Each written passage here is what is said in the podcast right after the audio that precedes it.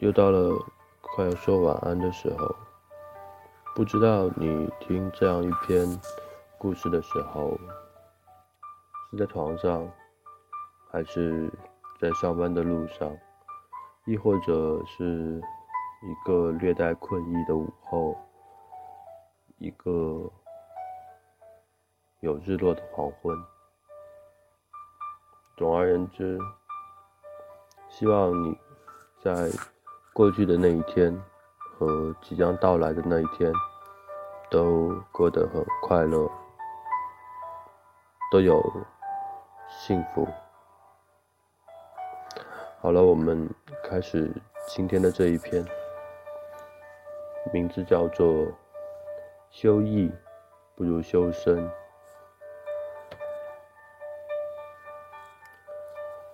前几天见到一个老朋友。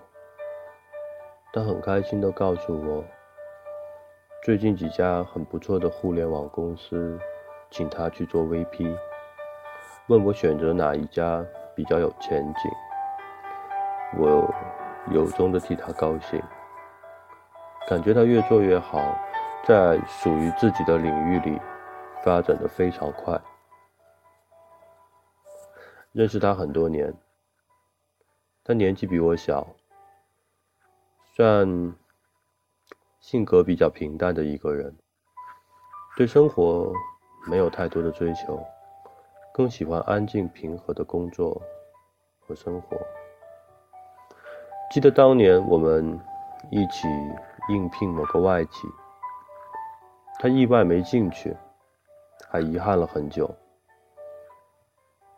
后来遇到一位赏识他的老总，就一直。在一家小公司里做事，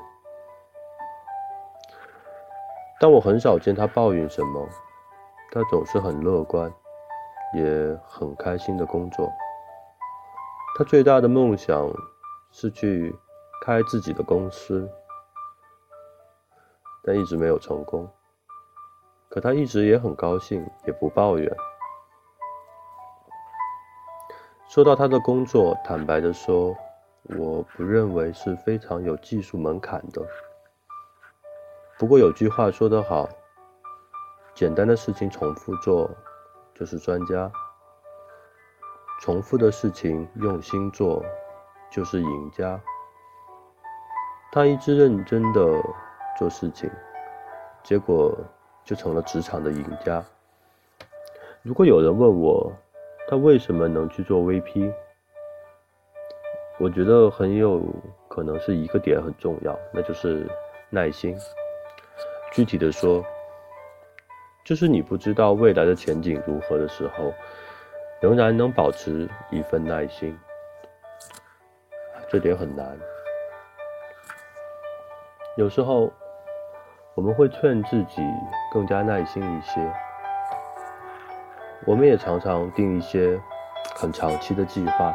但大部分时候，因为看不清未来，我们会没有动力去坚持把事情做下去，善始善终。在最平淡的时候，在最没有方向感的时候，在最寂寞的时候，也许我们可以审视一下自己的内心。是否还有耐心去把身边的小事情做好、做完美，而不是妄自菲薄，怀疑自己的技能、能力和经验是否不足以支撑我们走得更远？其实，大部分人的人生都是很平淡的。因为如此平淡，以至于让许多人怀疑这种平淡是否代表了生活的真相。我见过许多聪明的人、勤奋的人，去努力追求更加有意义的生活，但忘记了自己身边生活的意义。有人希望。自己爬得更高，但生活一定是攀登高峰吗？如果是徒步远行怎么办？你准备好的跋山涉水一直没有出现，每天都和昨天一样。你在厌烦的情绪里，慢慢失去了认真做事的心态。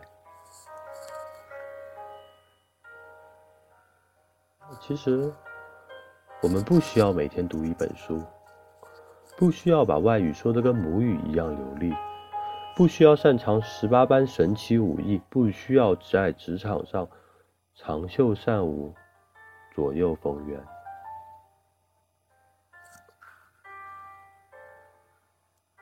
我们也会拥有成功，只要我们了解自己，学会耐心，学会等待。有时候，我觉得这几乎就是一定的。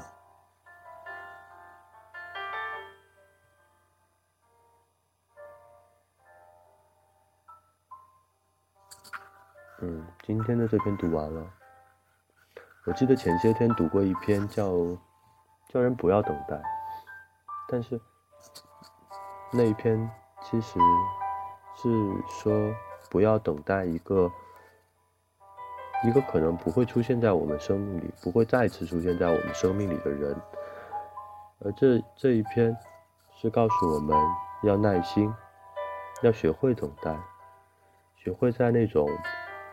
日复一日，周而复始，平平淡淡的生活里面，去抓住那些不平凡，可以让自己 better and better 的点。